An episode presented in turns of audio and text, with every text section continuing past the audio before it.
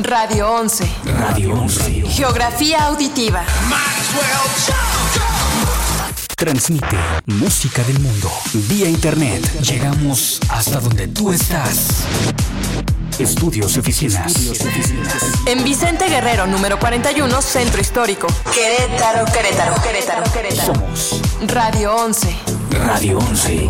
Geografía auditiva.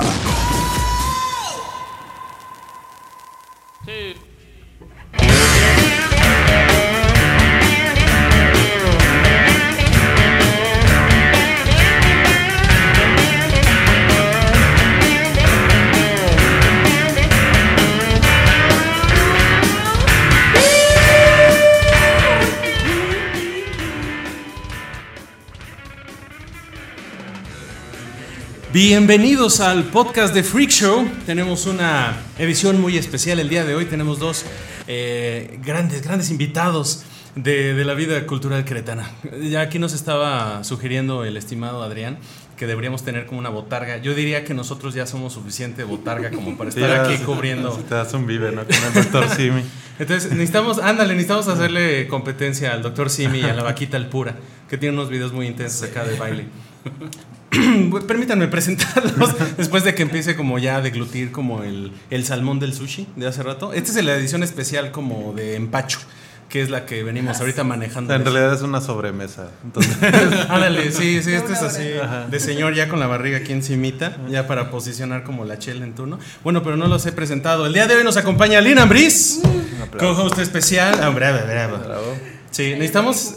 Ayer fue Eh, tu cumpleaños. Ah, sí, es la edición post Ah, cumpleañera. fue su cumpleaños, entonces pueden mandar tus felicitaciones en los comentarios. De, de preferencia regalos. Ah, regalos que vamos a canjear y regalar aquí también en vivo. Ah. ¿Vas a hacer la convocatoria para tu fiesta de cumpleaños? No, no inventes, no. ¿Por qué no? ¿Por qué no invitas a todas las personas que están aquí conectadas? Ay, güey, Pues, ahora sí. Si hay alguien. No, sí, ya se conectaron un chingo de personas. Pero yo creo que es porque el día de hoy nos acompaña también Adrián Ro. Hola. Últimamente, cada vez que trato de darle así como el cue bien emocionado, así nuestros invitados dicen, chale, ¿por qué viene?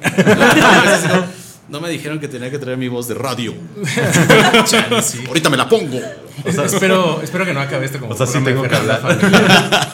Sí, chale. Sí, parecemos como exa o algo así. Pero aquí podemos decir todo culo, caca. Pis. Entonces no hay pedo. Peace. Sí. Como la de la señora de ve cómo pierdes fuerza, di tonto. y si te madre el brazo, ¿no? Güey, esa- esas groserías, pero como bien aplicadas de mamá, sí hieren, ¿no? O sea, como cuando tu mamá te llega a decir así como, ay, eres un estúpido.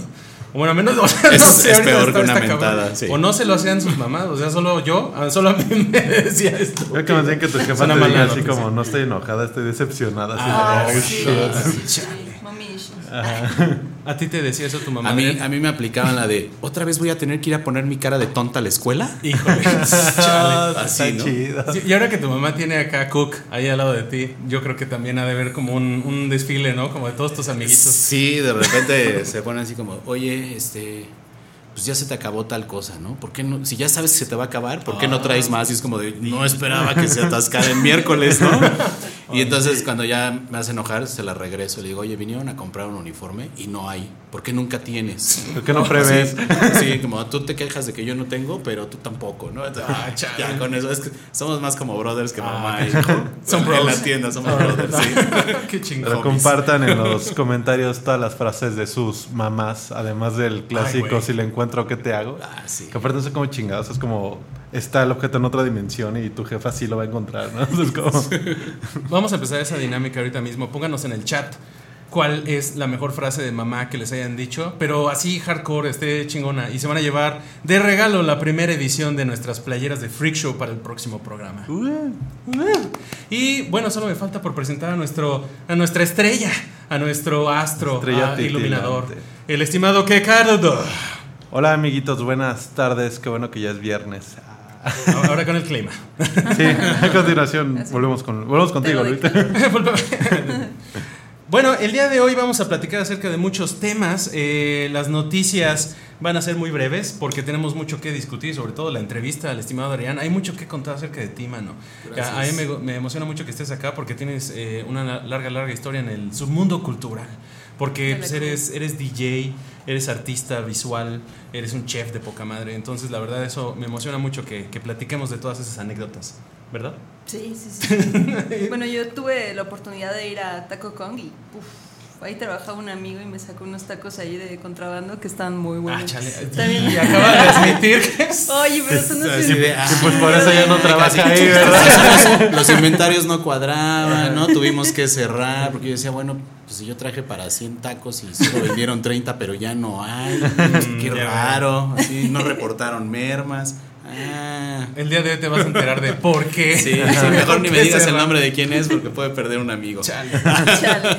No, y Este- aparte también el nuevo proyecto. Bueno, ya no es tan nuevo. ¿Ya cuánto llevan? Eh, La- arrancamos 31 de enero, o sea, casi lo que va del Meses. año menos un mes. Sí, son También 7, está 8 meses. ¿Es Royal? Si Royal. O la Royal. No, Royal. No, no, Royal. es otro. Si quieren la, probar la Royal. La, la arrolladora. La Royal es una, La es una Royal. productora. Eh, sí, Sí, es otra cosa. es si otra quieren cosa. probar una hamburguesa Royal Burger. fuera de lo común, está muy, muy, muy padre ahí y está céntrico, está muy bien.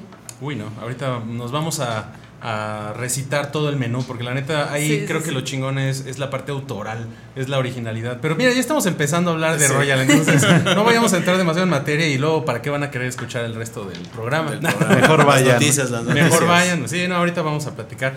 Sí, pues la noticia más grande es que acaba de regresar Spider-Man al universo MCU, al Marvel Cinematic Universe. Esto apenas hace rato acaban de, Nos lo acaban de confirmar. ¿no? Uy, Nuestros con- con corresponsales. ninguna- sí, mandamos a una persona a Los Ángeles. Eh, ahorita vamos a ir en vivo con nuestro corresponsal en, en- en Marvel, en Disney. No, no, no, bueno, pues digo, es algo que a lo mejor es la noticia menos sorpresiva de la semana, porque pues ya sabíamos que estaban haciendo como una especie de pelea de parejas, pero, pero como de lejitos. ¿no? Güey, O pero sea, qué oso que sea público, ¿no? Cada- es de esas veces, ándale, cuando ya publicaste un estado como incómodo en Facebook de, de chale, nunca más me Ah. verás la cara y al día siguiente está en una relación con, Sí. Sí, todos hemos hecho esa, entonces ya nos vamos educando de que no debemos hacer la etiqueta como de relaciones de Facebook. O el clásico de, güey, ¿por qué cambiaste tu foto de perfil? No mames. sí, a huevo. Uy, sí, no, Pero- todos hemos editado un poquito nuestras fotos de ¿Qué- Facebook. O sea, pues está chido, ¿no? Lo de Spider-Man. No sé, a mí la última, la verdad, no me gustó mucho. La de Far From Home. La primera sí, la de Homecoming me gustó un buen. Esa fue la de relleno, la neta sí, no, como que no. ¿La última? La última, sí, ajá. sí, decepciona un poquito, ¿no? Pues está palomera, o sea, no está así como, "Ay", pero pues está entretenido. Como que no terminan de plantear a los Sinister Six. O sea, como que todo el tiempo han querido volver a traer a los, a los como villanos clásicos de Spider-Man y como que nunca han terminado. Que es un de- pedo que Spider-Man se esté reboteando cada cinco años. ¿no? O sea, sí. cada sexenio hay un Spider-Man nuevo, entonces... Que Este, también era así en los cómics, o sea, para quienes están familiarizados con la saga de los clones de Spider-Man, creo que iban caminando como para allá, para matarlo y después ya salir con que había otro actor y bueno, siempre bueno, fueron como los mismos y había como universos paralelos, entonces ahí tenemos la- el universo paralelo del pleito legal de Disney con Marvel, entonces, pues bueno, esa es la noticia. Que- esta nueva película va a ser lo mismo. O sea, el güey lo pica una araña y. no, No, pero es tercera parte. el mismo, o sea, sí es la misma, sí ¿Ah, es Tom sí? Holland, ajá. Sí, sí, sí, sí. Ah, O sea, que lo que sí tengo es como que la última, siento que es como de estos capítulos de la serie, pero los que no están chidos. Ah, sí. O sea, como que la primera está chida, eh, este Michael Keaton como el buitre está padre. Es como el espe- especial navideño, güey. O sea, es, es ese episodio de. Ajá, como el de viaja por el mundo, así, Ajá, ¿no? ah, Sí, sí, sí, ah, sí. Como los Simpson, ¿no? Cuando viajan a distintas ciudades, así es la, la última de Spider-Man. Y pues yo creo que la, yo la vi más como por esta onda de, de, de compromiso, pero creo que desde, o sea, Spider-Man siempre es como hit or miss, ¿no? En Ah, las películas. sí. O A mí Andrew Garfield se me hizo que fue un desperdicio, o sea, porque ha demostrado que tiene algunas muy buenas apariciones en Hacksaw Ridge, por ejemplo. de Tuvo Mel una Gibson. Muy buena, ajá, dirigida por Mel Gibson. Pero sí, no, o sea, pues de ahí en fuera, ojalá que sigan saliendo. Yo, yo esperaría más como Spider-Man Into the Spider-Verse, que es como la película de Uh, Spider- sí. la más chida que Sí. ha salido. Y esa la produjo Sony, Ajá, además. el estudio de animación de Sony. Entonces, pues digo, está chido que regrese la licencia. También creo que ya es un poquito Marvel como intentando seguir milkeando las franquicias de superhéroes. Oh, este, vamos a ver mucho de eso. Pues quién sabe. Ya hay como tampones de superhéroes, ahí- ya, ya, Ya es todo. un pedo. Afortunadamente sí. empieza a haber otro un movimiento como ya que eh, pues de otro tipo de series, ¿no? Esta semana tuve chance de ver The Boys de ¿Cuál es la po- Ah, la la de serie, Amazon Prime, sí, a huevo. de- de- basada en el cómic de Claro. Garteris, no mames Oh, qué sí. chida está. ¿Sí? Neta, No si mames, tienen chance de verla, o sea, apliquen la, la de voy a poner un correo nuevo con la cuenta de una credencial de alguien más para poderla ver acá de manera ilegal. O, bueno, legal, eh, free, free, freemium, ¿no? Freemium. Y ya pues, te la reviento. Yo me la aventé en un día, ¿no? Entonces, este, ya si te quieres quedar con el servicio de Amazon, pues te lo quedas. Pero The Voice es una serie que vale mucho la pena. Y si te late el cine de superhéroes más como, o, o esta onda como más oscurona, como Watchmen o un poquito este como más ochentera de los de los cómics. Creo que The Voice es como una gran gran eh, serie. Y aparte la neta a mí algo que me gusta de la serie es que dura como ocho capítulos porque se me hace bien pesado fletarme una serie de arriba Ah, de 10 sí. capítulos entonces está como bien en duración y sí toma toca por ahí varios temas polémicos y es una crítica a la sobreexplotación del tema de los superhéroes entonces Sí, está bastante interesante si tienen chance de checarla Que era, esa era sí lo que originalmente eh, de lo que trataba Watchmen. O sea, Watchmen Ajá. era de hecho como una especie de deconstrucción del género del superhéroe y pues acabó siendo como el origen del boom del cine de superhéroes del cual ahorita ya estamos bien hartos. Entonces pues ha sido como una cosa muy rara. Pero Igual, si les gustó de Preacher, la serie Mm, o el cómic, Preacher. es del mismo escritor, entonces va por esa línea de eh, como de humor negro muy este cargado por ahí. Sí está, no está tan fuerte el cómic, es un poquito más pesado, pero digo, estamos viendo los personajes, ¿no? Que son como esta eh, parodia de la Liga de la Justicia, o sea, está eh, ¿cómo se llama este güey? El bueno, el que es como el equivalente a Superman, uno parecido a Batman que se llama Black Noir, el A-Train que es como Flash, eh, The Deep que es eh, como Aquaman, un güey que se hace invisible y la Mujer Maravilla que se llama May, Mif o Maeve, algo así, y una chavita nueva que es la de blanco, pero está bastante chida. Se llama Dice- Homelander, el equivalente a Superman. Dice Melissa Arellano, Garth Ennis es una pistola.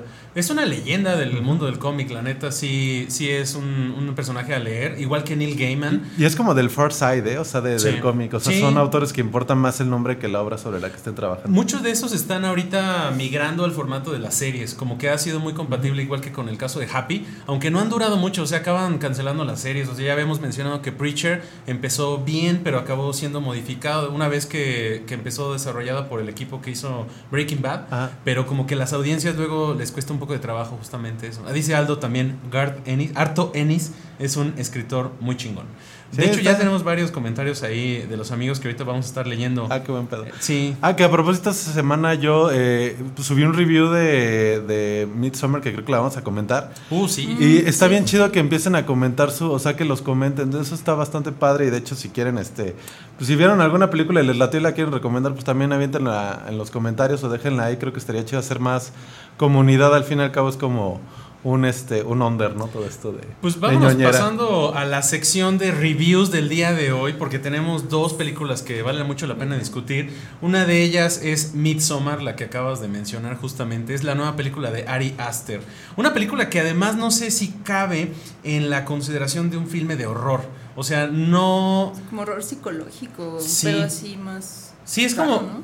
incómodo. O sea, es como una especie sí, sí. de subgénero. Tú lo habías mencionado también, que busca El ser shock, más shock value. Shock value, sí, sí, Sí. o sea, hay que mencionar un cine de autor que ya estaba como en esta, en esta ola, que es el cine francés de horror de la nueva generación, la nueva ola de cine francés extremo, que tenía, bueno, películas como Al Interior o la de... Bueno, Raw, Raw más, más Ah, este, más hace, hace más, eh, hace menos tiempo, pero digo, en su momento Haute Tensión de Alexander Aja y otras más, como que crearon este nuevo pequeño subgénero de lo que fue el torture porn también. O sea, películas que buscaban como el horror, pero muy grotesco, muy, muy realista. Eh, y de ahí se agarraron películas como ya más gringas, como Hostel, por ejemplo. Y bueno, pues Midsommar creo que va un poco sobre esa línea que también es cine de arte. O sea, vamos a, hablar un poco de ese, esa palabra de cine de arte, porque a Irán, a, a nuestro buen amigo Irán, le incomodaba mucho ese, ese término, porque decía, bueno, es que todo el cine es arte, entonces, ¿cómo, ¿cómo funciona esa clasificación? Pero creo que era antes cómo clasificaban en el blockbuster al cine extranjero, o sea, el cine internacional. Ahí es donde encontrabas producciones de todas partes del mundo, pero también eran el cine, como tú acabas de decir, el cine de autor, que a lo mejor todos identificamos más como algo de Quentin Tarantino. Que es como lo más accesible, ¿no? O sea, lo más eh, replicado, por así decirlo. Eh, creo que sí hay una. eh, el cine de. Este cine de autor, por así decirlo, lo que los gringos también le dicen este slow paced. Mm. O sea que es de una construcción mucho más lenta de lo que estamos acostumbrados. O sea, son películas de arriba de hora y media, la más este, corta. Mm. Y de dos a tres horas eh, en su duración, ¿no? Que esta es la versión, vamos a decirlo, de moda. O sea, esta película tenía un chingo de hype. O sea, si era de que se estaba publicando, se volvió muy viral, de que la gente salía guacareándose. Y de hecho, nosotros vimos en el lobby a una persona que dice a Link que, que ella no cree que haya sido el caso. Era una morra que se quedó dormida o algo así. Pero está chingón entrar al cine y como Sí, que veas sí, que una sí. persona está siendo arrastrada porque se desmayó, ¿no? Unas Entonces- ganas de ver la película. Y en Sí, realidad se ¿no?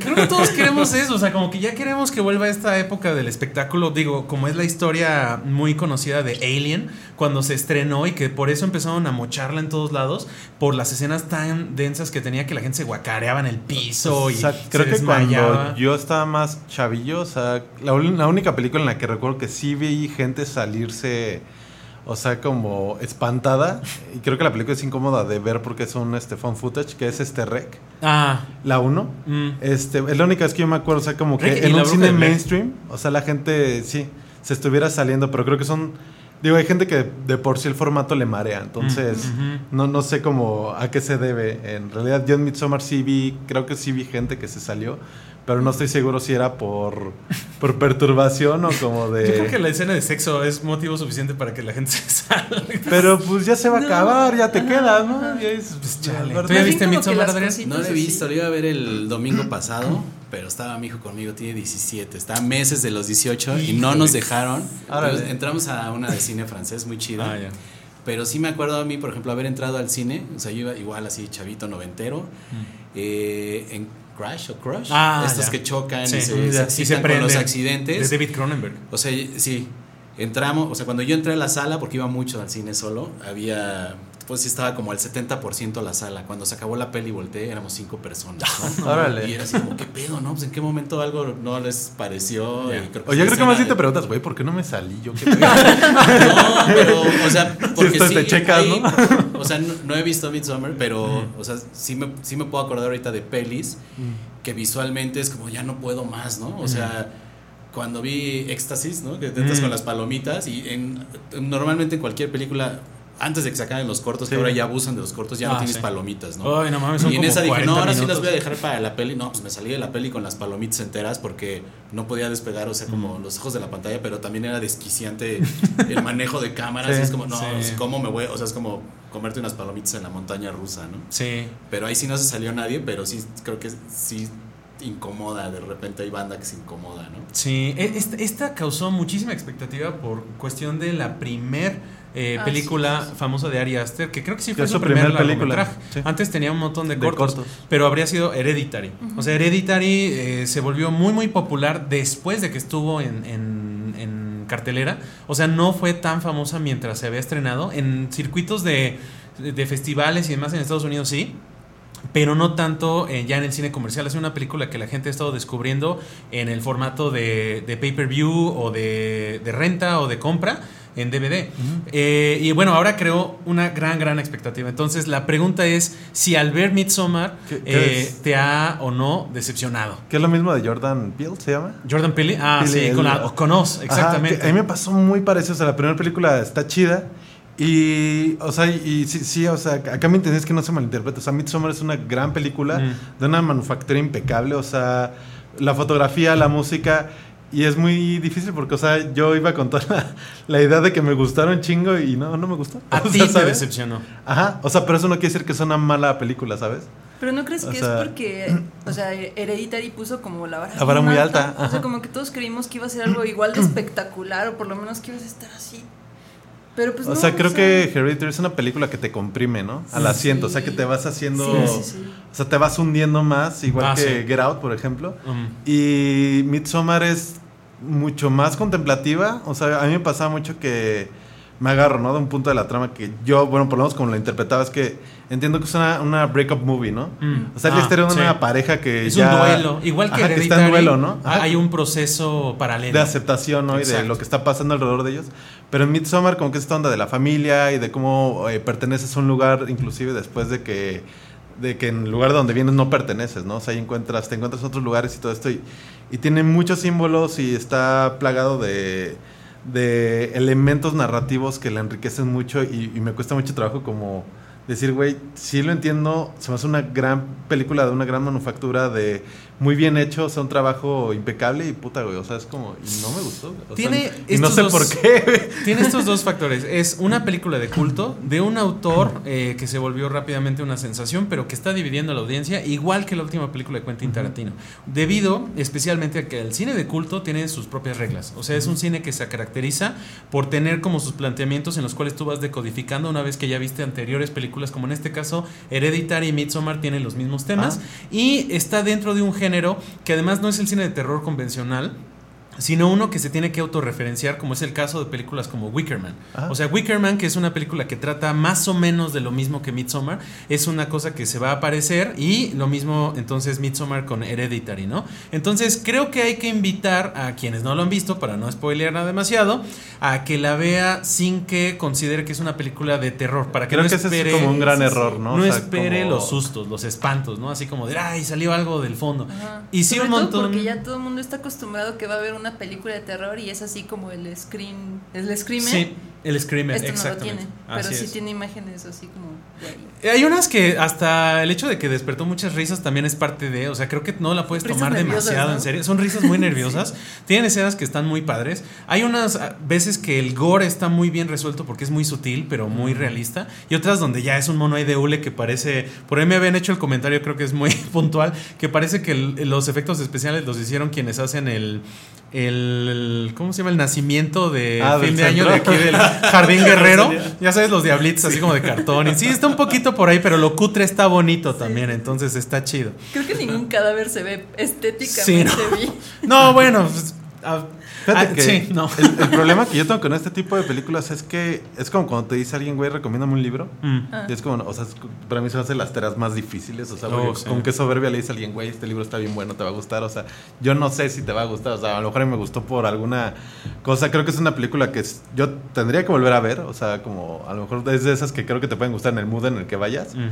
Este, pero lo que sí creo que es muy importante es que vale la pena verlo porque los temas son tan sutiles a veces, a pesar de que hay como una, una temática global que influye mucho eh, la forma en la que de manera individual tú la aprecias. Tiene fotos que son pinturas Sí. increíbles. O sea, sí son escenas, los valores de producción están poca Sí. madre. Todo lo que se ve de escenografía y lo que muestran como pinturas que dan profundidad a la historia y que lo hacen inmersivo son muy, muy interesantes. Miren, vamos a decirlo así, es una película que en términos de publicidad y de todo lo que había generado alrededor de ella, no cumple al 100, pero sí es una película que hay que ver. O sea, definitivamente es, es de lo mejor que hay en cartelera. Eh, vamos a pasar a la lectura de los comentarios en el chat en vivo.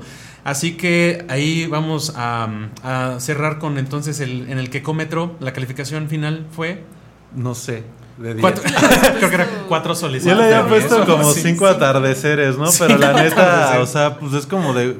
O sea, en realidad cuando algo no sé qué hacer, pues le pongo bingo porque es como a la mitad, ¿no? O sea, de güey, Es un quién sabe. pues órale, ¿no? O sea... Not sure.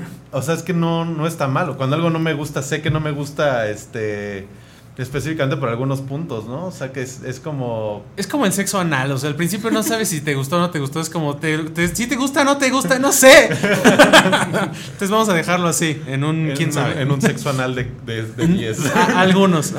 Es- no es para todos. Miren, vamos a saludar a Nico Rico, que nos está escuchando como siempre. Nico no se lo Sí. pierde. Entonces, eh, de muchas hecho gracias. preguntó dónde podía ver los podcasts. Eh, la forma más fácil es este en Facebook, le hacen la parte de videos y ahí viene todo. Exactamente. Vamos a compartir al rato una liga donde vengan todos los programas que También en llevamos. YouTube están todos, Sí. ¿no? Están en YouTube, están en Spotify, están en muchas redes. Entonces vamos a poner ahí los links para que lo escuchen en la plataforma de su preferencia. Eh, nos están escuchando el Che, el excelente Ay, Che, chido. un excelente amigo, un gran, gran amigo de Spray All Day, uno de nuestros patrocinadores además. Eh, Flor eh, nos está escuchando. Flor debe tener una opinión muy chingona acerca de Midsommar, ya que es una seguidora del cine de culto muy grande. Ale Sepúlveda, un saludo a Ale, a nuestro amigo de Región Montana, que después nos vamos a traer para un especial de la carnita asada aquí al. al- te van a saludar, eh, Nico, además, Ro. El Nico va a estar. "Uh". Eh, lo tenemos que traer, sí, él Sí, va a ser como el sound, sí. soundboard, ¿no? Así. Saludos, Nico. Exacto. A poco a poco se vuelve más como el calabozo, ¿no? Sí, chale. Sí, no mames. Chale, hoy sí estamos escuchando un montón. Hay- alguien, que desde, la, desde el perfil de Freak Show puso de mi madre, ¿por qué no te has ido a vivir solo? Hay que ver de quién era. Ah. Es- tengas tu casa, te, man- te- te- te mantengas, haces lo que quieras. Híjole, ese, ese es uno severo. Ese es uno severo. Meli Arellano dice que nos ama. Meli, nosotros te amamos a ti. Igual, Aldo, estimado Aldo, ese, ese es un matrimonio muy bonito. Sí, sí. un saludo es. a. Con una hija preciosa. Sí, a Mine, un saludo a los tres. Eh, bueno, Nico saludó después a Aldo, le puso ahí el manotas.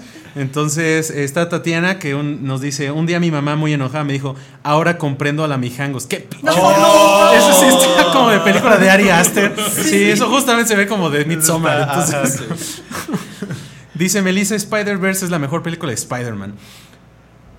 De En silencio, sí, estaba- eso- estaba eso nos puso a acerca pensar. de, de la Mijangos, ¿no? Que salió en diciembre y, que, Ah, sí. y que va, que quiere remodelar el cantón y todo eso, ¿no? ¿Qué pasó con eso? O sea, sí Sí, salió. hasta donde tengo Está entendido ya salió, ¿no? Sí, pues igual es tu vecina, ¿no? Y tú acá como, ¿qué, qué onda vecina? Le invito a la fiesta de mis hijos. Me toca cortar el pastel. Dice Fernanda Arias, Nico Rico, qué bonito verte, hay que hacer un podcast en los comentarios. Creo que Nico está teniendo su propio show, Sí, sí. pero la tira de los comentarios. Más dile que venga ahorita. Sí, no mames, ahorita seguro se aparece y ya se apropia el show. Qué bueno, estaría bien chingón ya. Esta es la invitación formal, vamos a ver si nos puede acompañar La para el siguiente programa. semana. Dice Melissa Arellano, Alín, te amo. Este, entonces ya te manda ahí de Ay, vuelta ese, ese tanto amor. Sí, dice Nico. ¡uh! Sí, dice Morrix, ah, para el Noir, dice saludos al Adrián de parte de Morris. Gracias, Morris. Y entonces, entonces, ahí está. Pues vamos a seguir entonces con la sección de reviews y pasamos a la entrevista con el estimado Adrián, que es lo que todos hemos estado esperando el día de hoy. Eh, tenemos el review de Ad Astra, lo cual yo creo que va a ser un poco más breve, pero a ver, ¿a, a qué casi le latió? Vamos, no vamos a decir, ¿por qué sí? Este. No sé. Está más palomera, la, está más La palomera. pude checar. a- Ayer tuve chance de, de ir a ver Ad Astra. Se me hizo una película que sí hace. También es una exploración sobre un tema, específicamente la soledad. O sea, hay este pedo de. de o sea, las, es la misma postura, ¿no? O sea, es de un. No sé si puedo platicar como la trama y no spoilerear. Es un vato que su papá desaparece este, yendo a Neptuno a buscar este, vida en otros planetas y, y Brad Pitt, que es el hijo, pues lo va a buscar y va por ahí este, eh, haciendo todo lo posible para eh, poder ir. Hay una cosa que a mí me gusta mucho en la temática del cómo funciona este universo, que es de exploración espacial temprana. O Mm. sea, que es este con cohetes y no con este con naves espaciales. Es como retrofuturista, ¿no? Ajá, es como un, poquito retrofuturista. como Entonces, setentero incluso. Sí, sí, eso eh, particularmente a mí se me hizo que estaba... eh, se me hace muy interesante, ¿no? Se me hace muy padre visualmente. La película es lenta, ¿no? O sea, Mm. también es de, de, un, de un pacing muy lento. Y creo que la exploración está de los temas de... El final a mí me gustó mucho, o sea, eh, ¿Ah, sí? la conclusión de la, de la película se me hizo muy padre. Pero en general, eh, también un, poquito creo que porque sí he pasado como por esta etapa en la que eh, no, no estás viviendo en realidad tu vida como, como una persona o como un ser humano debería vivirlo, sino que estás viviendo a través de tu trabajo. Mm. O sea, y es como el eje fundamental de tu vida. Entonces, creo que por ahí yo sentí más Sí, empatía. Yo sentí que sí era, era como una especie de terapia como de estas de ¿cómo se llama esto? Como de mm, árbol genealógico, ¿cómo se llama? Es como Ah, constelaciones como- familiares. Ah, constelaciones Constelación familiares. familiar, pero hecho sí, película. O sea, como que habla acerca de la relación de- del personaje principal y su padre. Entonces se vuelve toda esta como alegoría de ciencia ficción. Y está, está padre, tiene unos momentos muy chingones visualmente hablando. Tiene una, es una superproducción que de repente distrae un poquito lo, lo estúpido que resulta la manera en la que trabajan la parte de la física en el espacio. Sí. O sea, sí hay una escena que es, es como otra vez ver esto de Gravity y bueno, todas estas que se pusieron más o menos como de moda en ese entonces. Esta película de Alfonso Cuarón. Está que muy ligada, eh. famosa. O sea, sí, yo creo que, híjole, es que Gravity todo la siento todavía más como de acción, o sea, como más palomera, porque esta madre Sí. sí está como más. Esta, tengo que decir que lo que me gustó mucho es que tiene un shootout, una, una persecución en un en Ah, sí, Moonlanders. sí, sí. O sea, que es como la primera vez que es una balacera ahí como de, de cuatreros, pero en unas en una en los llanos ahí de la luna. La Entonces, luna. eso está muy padre. También la primera vez que ves como changos asesinos en el espacio, lo cual está muy raro. Pero está padre. Es una película que creo que nadie nos esperábamos. O sea, creo que además es en un momento de la cartelera en la que no hay nada más que Midsommar. Entonces, o quieres ver sexo raro y horror como de culto, o una película de ciencia ficción medio palomera y al mismo tiempo medio contemplativa y filosófica. Entonces, es- esta cartelera del mes es una cosa Sí, sí, muy sí, un mezclada. en estas. Sí, es un poquito existencialista, ¿eh? o sea, la, premisa de la, de la película. Y creo que está, está bastante. eh, no sé, es que no es como ni tan palomera, porque. Sí, o sea, a yo entiendo que sí puede haber gente que se aburra, ¿no? O sea. Sí. De hecho, entonces. nos tocó así una experiencia bien bizarra. Ah, sí. Porque nos, estaba solo el cine y estábamos como nosotros y llegó un grupo como de cuatro personas a sentarse justo al lado de nosotros. Entonces, Es un, es un cuate rotundo, o sea, estas personas que sí ocupan como Sí. dos o tres asientos. De Pero- los que, o sea, cuando se sientan en las butacas se quejan. Sí, exactamente. Güey, no, no digo, o sea, no me estoy burlando de su físico, pero la verdad es que yo lo noté porque estaba vacía la, Sí, la- sí, sí. la sala y justo se sienta al lado de ti, ¿no? Entonces ya te estás como oliendo acá los nachos bien chingón y, y todo. Entonces el cuate se, este, se- no mames, se echó como quién sabe cuántos combos así él solito. ajá, pero a la mitad de la película... Del, del masticado de palomitas, su silla rechinando, no inventes, fue así como una experiencia. Sí, la, la vimos en 4D, o sea, como que los meteoritos nos caían así como de- padre la con salsa ¿no? y O sí, sea, no, ándale. O sea, y se levantó Ten- este brother y salió un girando Digamos que él. tenía, ajá, estaba gravitando en este asteroide de Garnacha, que después se quedó jetón y No, estaba... no, no, no, yo quería contar eso. Bueno, a ver, cuéntalo, cuéntalo. Lo más cagado es que ya hubo un momento de silencio y de paz y estuvo chido. Ese Pero momento que dice que tan filosófico y contemplativo, Sí, sí, sí. del silencio del espacio y de repente... repente- como que no sabes si era la- como que estaba retumbando el motor de los sí no porque pues es como un eco ahí medio sordo. Sí ándale eran los propulsores y unos pedazos que se estaba echando ahí No sí no entre ronquidos Sí, no, unos pinches un pinche- flatos. Ay, Ay, no checaron si sí estaba así Sí, como. sí, sí. ¿Vivo? ya se estaba desinflando el no no sé no sé digo la verdad es que ¿Sabes qué es lo culero? O sea, que como habiendo el... O sea, digo, yo tengo mucho este pedo de que... O sea, me, me produce cierto escosor si hay espacio en la sala de cine Sí. que se sienta alguien al lado de ti. Es como de, güey, no mames, hay un chingo de butacas, güey. No es y por ser muy acá, pero- No, no, pues no es mal pedo, ¿no? O sea... culero, pero sí. Este, no sé por qué, o sea... Es que eso es lo que ahora te están haciendo los cines. O sea, los cines ahora te venden el espacio. Es como, ¿quieres comodidad? Bueno, es el free, el premium. O sea, es como que ya quieres estirar los pies tantito. Que antes no te importaban esas cosas. O sea, ya nos echaron a perder con el confort. Porque antes, pues, güey, o sea, una sala de cine estaba la gente fumando y Sí. todo el mundo estaba hablando y Gritando. metían los tacos. Sí, Yo me sí, acuerdo que mis papás se metieron una vez unos tacos de carnitas. Güey, qué pinche. Eso hoy en día ya era para que te ¿Qué quemaran. cosas ahí. culeras te dijo tu mamá? Agarra el taco, mijo, en el cine. Entonces, En el cine. Chale.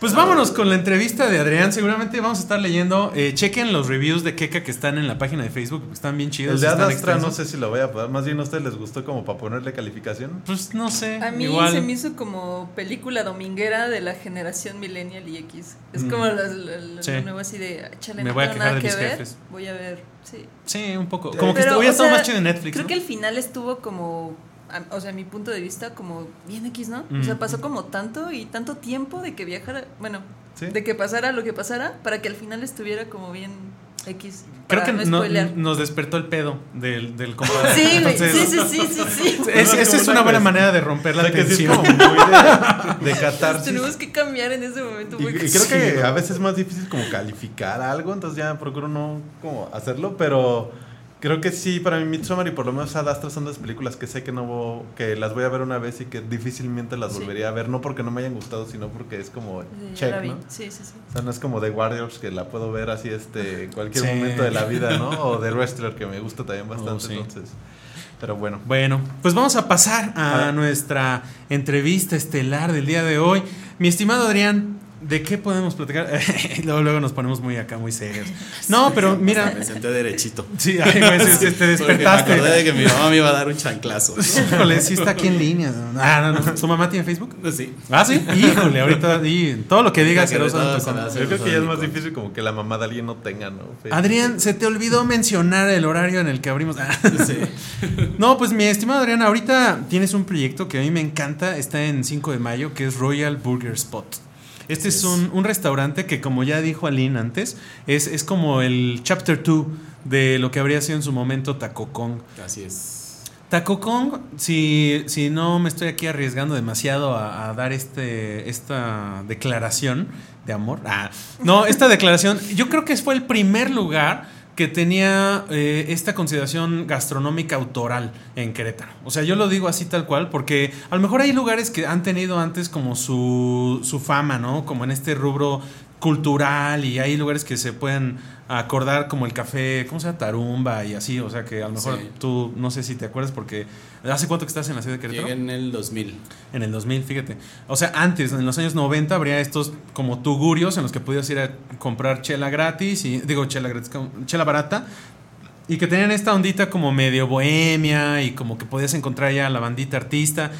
Pero de, esto de repente se disipó y llegó un momento en el que ya no había nada. O sea, yo creo que en los 2000 era un lugar que podía tener como su subcultura, pero ahí vi como a mucha gente joven, o sea, Se gente fue. que ahorita a lo mejor tiene como Se unos fue 30. cuando se fueron los emos del centro. Exactamente, Sí. pues estamos a, a lo mejor pensando en esa época, o sea, justo cuando veíamos un chingo de gente 2006, sí. en, en la cultura emo, en, en el centro, y había un buen de dinámicas bien chidas. Empezaba a volverse popular, por ejemplo, Don Amado, ahí en 5 de mayo, Sí. cuando antes, cuando antes era un lugar de... adentro. Exactamente, La- tenía el miadero ahí al lado de la barra. O sea, lugares que antes la bandita joven no se iba a meter, ¿no? O sea, porque era como que ir al centro a chupar no era algo que, que podías hacer. O sea, pues a lo mejor ibas como al JBJ, una de esas pendejadas como Ajá. los arcos. Entonces, tú estabas en medio de eso y yo creo que sí te tocó ser muy pionero de esa época. Híjole, yo pues sí estuve batallando desde el 2001. O sea, yo llegué en el 2000 y empecé a cocinar en el 2000, pero en el 2001 me dieron chance de estar en un restaurante donde me dijeron haz lo que quieras con el menú. Órale, Y era una bronca, ¿no? Porque, pues, no es que fuera como muy novedoso, pero sí traía cosas, o sea, traía una mezcolanza tremenda y la gente como que decía, ¿qué onda, no? Órale, ¿cómo por qué? Sí, ¿por qué está una entrada algo mexicano y luego está algo italiano y luego está algo que no tengo ni la menor idea de dónde viene?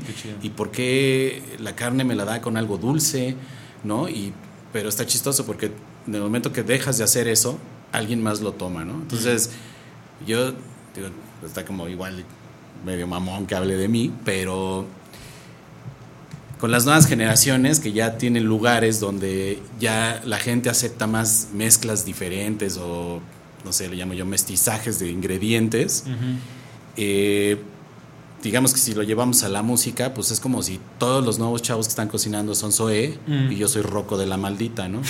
o sea, como que pues me ubican y saben que fue importante, pero pues no voy a llenar lo que llena Zoé, ¿no? Órale. Pero sí, o sea, sí he visto como una evolución y sí, a mí me gustó mucho la etapa de Kong porque pues sí fue un twist bien chido, ¿no? O sea que si estamos hablando ahorita del cine de Quentin Tarantino y el autor La- acá de culto. de autor, ¿no? el, el Adrián es el chef de culto de la ciudad de Querétaro. Sí. O sea, para mí así es este pedo. Un, un poco también por eso, o sea, porque fue la introducción a estas otras formas de hacer las cosas. Tú venías de la Ciudad de México, además de un rubro que era el de las artes plásticas. Artes plásticas, o sea, tú sí. estabas allá, estabas en el pedo de galerías, de producir arte. Tú eres artista de carrera. Sí. Entonces te estuviste dedicando a eso en la Ciudad de México, además, ¿no? Pues sí, eh, casi para terminar la carrera hicimos un, un grupo que se llamaba La Efímera y pues era como básicamente como cualquier alumno que está por salir de la carrera o que recién salió y que ya sabes es que no nos abren los espacios y si no eres conocido de alguien. Entonces es, a mí se me ocurrió, un día iba en la colonia San Rafael, había una cochera que estaban rentando, ¿no? Entonces pre- fui, pregunté, no, pues te vale tanto el mes, dije, lo quiero de lunes a domingo. Ah, pues mil varitos, ¿no? Entonces yo junté a cinco güeyes de mi escuela y les dije, güey, nos toca de a 200 pesos, No. ¿no? Rentar el espacio, eh, llegamos el lunes, limpiamos, el martes metemos iluminación, colgamos el miércoles, inauguramos el jueves, desmontamos sábado en la noche y entregamos el local el domingo. Órale. Y de esa primera expo, eh, alguien eh, de los medios se enteró. Y entonces en la siguiente expo que hicimos, pues nos cayó el Universal, la jornada Chido. y no me acuerdo qué otro periódico, ¿no? Y sacaron unas notas muy chidas porque justo empezaba a ver como ese boom de la condesa Órale. y decía, ¿no? Pues lo que están haciendo los de la efímera es una, pues no sé, algo distinto a, a estas exposiciones que se dan como pasto en la Condesa, ¿no? Porque todavía ni la Roma ni la Juárez, no, o sea, no, apenas empezaba la onda de la Condesa. Entonces estuvo chido porque ya para la tercera, un galerista de Santa María de la Ribera dijo, no, pues ya no rentan el espacio, ahora yo les doy mi galería, ¿no? Y a esa galería llegó un güey de Puebla cuando empezaba lo de Angelópolis, esta onda, me dice así, no, pues yo tengo una hacienda, los invito a exponer en Puebla. Y en Puebla pues, llegó la jornada de Oriente, y muy cagado porque llegaron los de, ay, no me acuerdo si Telejito, o sea, nos hicieron una rueda de prensa. Órale. Y nosotros no nos la creíamos, ¿no? Entonces, obviamente había dos güeyes locales exponiendo y uno de estos güeyes que se llama Juan Pablo, no me acuerdo ahorita el apellido, pero eh, es fotógrafo y hizo cosas muy, muy chingonas. A la hora de que lo entrevistaban, este güey hablaba así, cambiaba una voz y hablaba rapidísimo, entendían y lo hacía a propósito, ¿no? O sea, se burlaba de la entrevistadora y era muy cagado. Y eso desató un chingo de cosas, ¿no? O sea, estuvo bien interesante. Pero pues sí, duró como tres años, yo ya no pude seguir, la agarró Andrés Almeida, le cambió el nombre a Morocco Topo Galería y este y él creo que tuvo, tuvo un- unos tres o cuatro expos más y ya ahí se acabó el proyecto. Pero sí era lo que estaba haciendo y como seis meses antes de venirme para acá fue justo que empecé a cocinar. Órale. Y bueno, en realidad, pues toda esta labor nunca la dejaste, porque, o sea, quien visite Royal, algo que va a notar, y desde Taco Kong tenías Ah, sí. esto, es que te trajiste contigo tu onda. O sea, es algo Sí. que, que no nada más es la comida eh, en este sentido de, de cómo diseñas los platillos, sino también lo, lo estás rodeando de las cosas que a ti te inspiran. Esto es el arte que tú haces, que ahorita estás haciendo fotomontaje intervenido con pintura, estás haciendo stencil, Sí. estás haciendo gráfica y tienes esta onda de coleccionismo vintage que también me mama, o sea, que es este pedo de encontrar como bonito, piezas. sí, Sí. Juguetes. Sí, sí, sí, o De sea, los dulces. Sí, pues es los dulces, ¿no? También los dulces Ah, retro, todo, ¿no? todo Sí. o sea, desde el palillo, o sea, como que dice, no, a ver, otra cosa de otro tamaño y de otro estilo, o sea, todo está escogido, o sea, creo que eso está muy, muy chingón, o sea, tú puedes ir y es una pequeña experiencia de apreciación Sí. estética. Sí, totalmente. Yo creo que pues todo debe entrar por todos los sentidos, ¿no? Ahorita también doy clases, ¿no? En una escuela de foto y veo los chavitos y están tan sumergidos en el teléfono que están perdiendo la memoria tangible, ¿no? Mm. O sea, Ah, ya no hay nada táctil, ¿no? Entonces, por eso, por eso de repente ahorita hay como, o sea, todos estos chavitos, hay una parte que ya se está separando que regresa al vinil y que entonces los que no regresan al vinil los tachan como de hipsters, pero yo lo veo, o sea, porque mi hijo lo está haciendo, está coleccionando viniles y digo, está chingón porque tienen esta onda de poner el disco, ¿no? Y no nada más deslizar el dedo. Entonces ya desde ahí yo siento que es otra cosa, ¿no? De, o sea, el ruidito de romper el Exacto. plástico del vinil, sacar el disco, ponerlo, que la aguja haga un ruido, a darle play, no es lo mismo, ¿no? Exacto. Entonces eso involucra también una, una parte de memoria, ¿no? Exacto. y además bueno pues es como súper tangible entonces eso es lo que yo busco en ahora en Royal no que sea no solamente la experiencia del sabor y también el hecho de que sea hamburguesa y que te la tengas que comer con las manos pues es todavía más memoria para mí Eso me late, porque además hay una mesa, hay una mesa. Una mesa, Y sí. es, es algo que tienes que compartir, te tienes que sentar, que te tienes que comer ahí, o sea, apreciando estas cosas. Entonces, algo que tú estás haciendo es que son hamburguesas, que es algo considerado pues como fast food, ¿no? O sea, Sí. ya tenemos una sobre demanda de, de, de este tipo de alimentos y además le dan este rollito como vintage y, y como que lo quieren hacer la hamburguesería y todo Sí. artesanal y en realidad es como una maquila más cara. Y creo que lo que tú haces sí tiene este sabor muy casero. O sea, es una cosa que es como Sí. que para empezar no vas a encontrar en estas versiones como de, ah, bañado en whisky, bañado no sé qué. O sea, creo que lo tuyo es diferente. Porque tiene además este sentido como histórico. O sea, mezclas cosas que son platillos mexicanos. O sea, Sí. por ahí una de las que yo rescato muchísimo es la de chile en nogada. Hay una hamburguesa de nogada. Hay este, bueno, ahorita nos vamos a, a recitar Claro. el menú para que más o menos vayamos antojando a la bandita. Pero sobre todo es este factor, o sea, que es slow fast food. O sea, es, es comida, pero para que no te la lleves en chinga. O sea, no es una cosa como para que consumas y te vayas. Es para que estés ahí, para que cotorres. Que además se platica bien a gusto contigo, Adrián. O sea, cada vez que estás ahí, digo, ya no te vas a, te vas a hartar de que te estén visitando. Ah, yo quiero venir a cotorrear contigo. Y tú ya- No, no, está Así de, "Güey, chido. no mames. Pues es que de eso, de eso va la mesa compartida, ¿no? O sea, de compartir el hecho de que la cocina ya no esté adentro, sino que esté ahí mismo Sí, en el salón. Es eso, ¿no? O sea, yo, digamos que ahí se retoma tantito como este puesto de, tor- de tortería de calle que es la vitrina y tú te sientas afuera del puesto, ¿no? Tú puedes ver que a lo mejor una de estas torterías de calle pues no te dan los ingredientes más finos, pero tampoco te ocultan nada, ¿no? Eh, Ah. sí, Que- exacto. O sea, que, a que algo que preparan desde adentro y no ves cómo salen ni cómo lo hacen ni nada. O sea, como yo me gusta mucho eso, ¿no? El hecho de que sea una sola mesa igual, pues es esto es como, no sé, si vas a Don Chamorro, o sea, es como estás alrededor de él. ¿no? Sí, estás Y- viendo y, como el resto fuera de un así es como ¿no? de, ajá, o sea, es eso, o sea, lo ves, ¿no? Es, Exacto. es, es, pues bueno, básicamente entra, te entra un sentido más que es la vista, Claro, ¿no? A sí. que algo que se mueve una puertita y sale un güey y te la lleva y ya no viste nada atrás, ¿no? Exacto. O sea, no sabes que, no sabes si ya estaba congelado y lo meten al micro y te lo pasan, o sea, y aquí tú ves que echo la carne al asador y a veces hasta se me pasa el pan y lo tengo que cambiar, o sea, pues, esas cosas están chidas, ¿no? Y es- son cosas que pasan en cualquier casa, ¿no? O sea que creo que, bueno, por lo menos en la, la experiencia que yo he tenido ahí en Royal, y una de las cosas que se destacan específicamente en, en cuestiones gastronómicas es que es algo que podemos definir como un proyecto muy honesto. Sí. O sea, en todo sentido, ¿no? O sea, desde el hecho en el que, la, o sea, el refri, ¿no? Que es un refri de, de puertita, ¿no? O sea, de casa.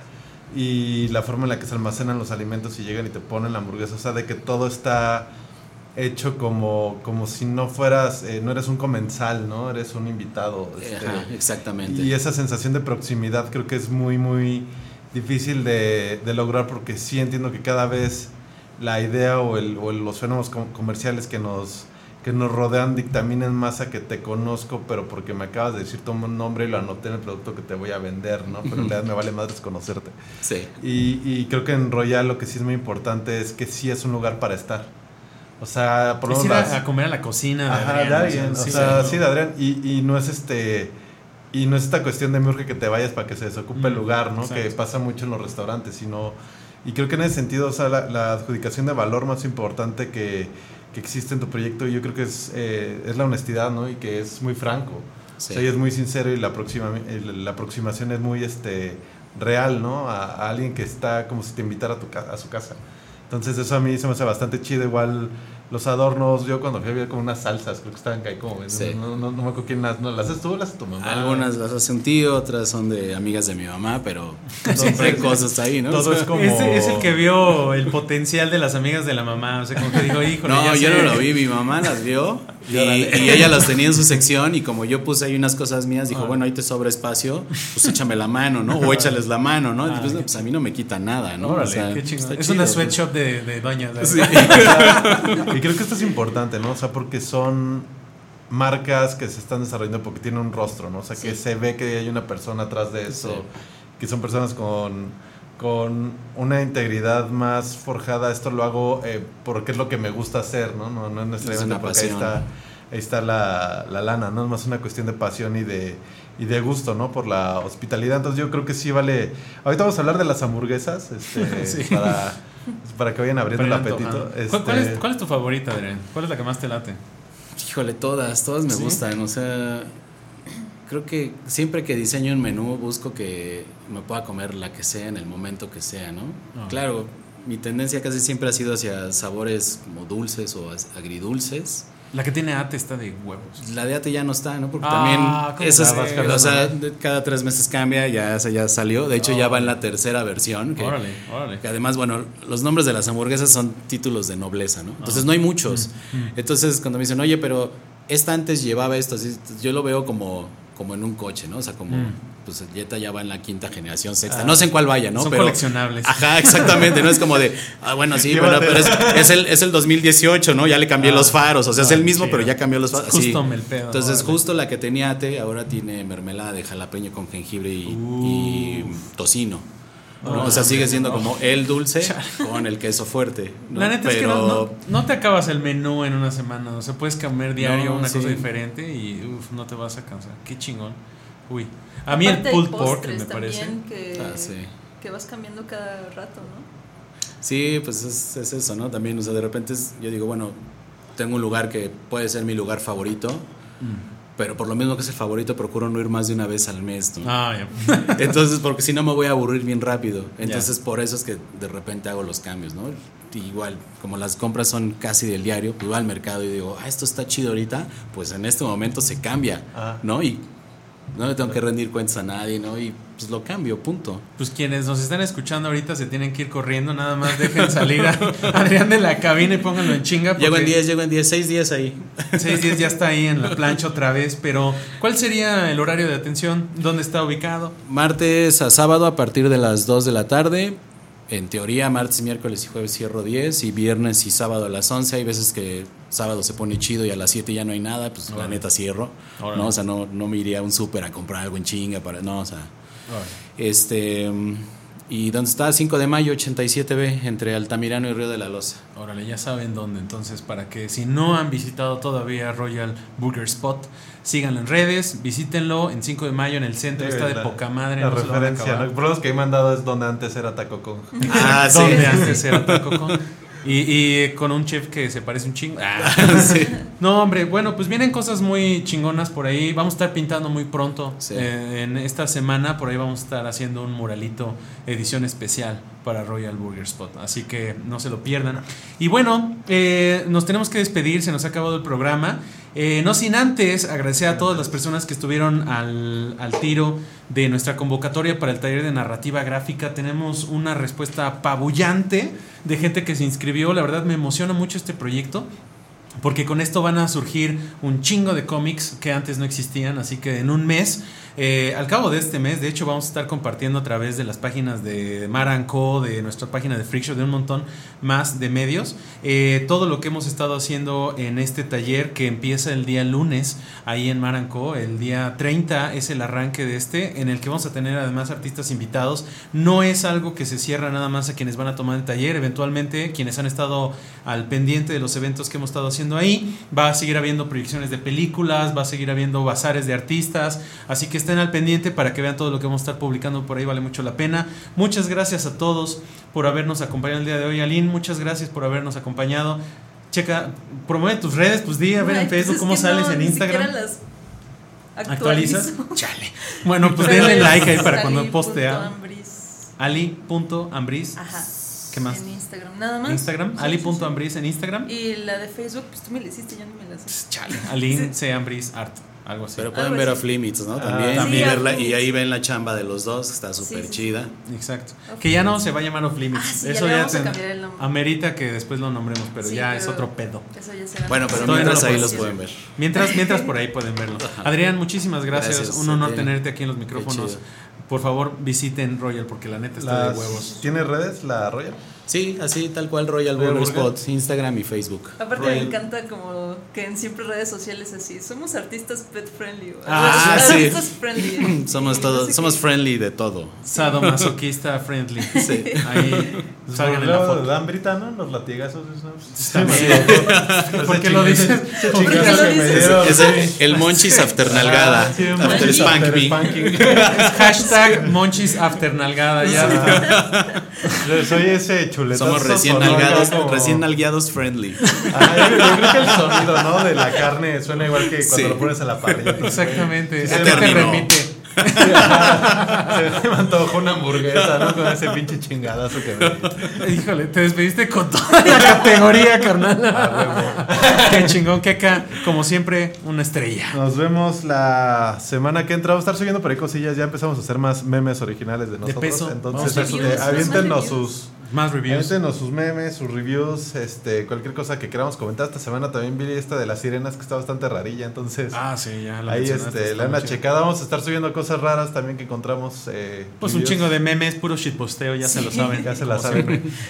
Fer, muchas gracias en controles, en cabina. Fer, escuchen a Alba de San Juan del Río. Acaban de develar su placa por un chingo de presentaciones. La neta está bien chingón. Escuchen Ojo Rojo, el sencillo de Alba, ya está en Spotify. Y pronto el video acá donde salen todos encuerados. Ah, yo prometí saludar en cada emisión a Angie y a Angie. mi sobrina, Cali. Angie, Me Cali, ahora sí no nos reclamó Tania Quesada. a Tania. Hoy no estuvo Tania diciéndonos que qué mal hermano Ah, era. es que no se la había olvidado. güey. Bueno, muchas gracias a todos. Hasta la próxima. Adiós. Royal Burger Spot.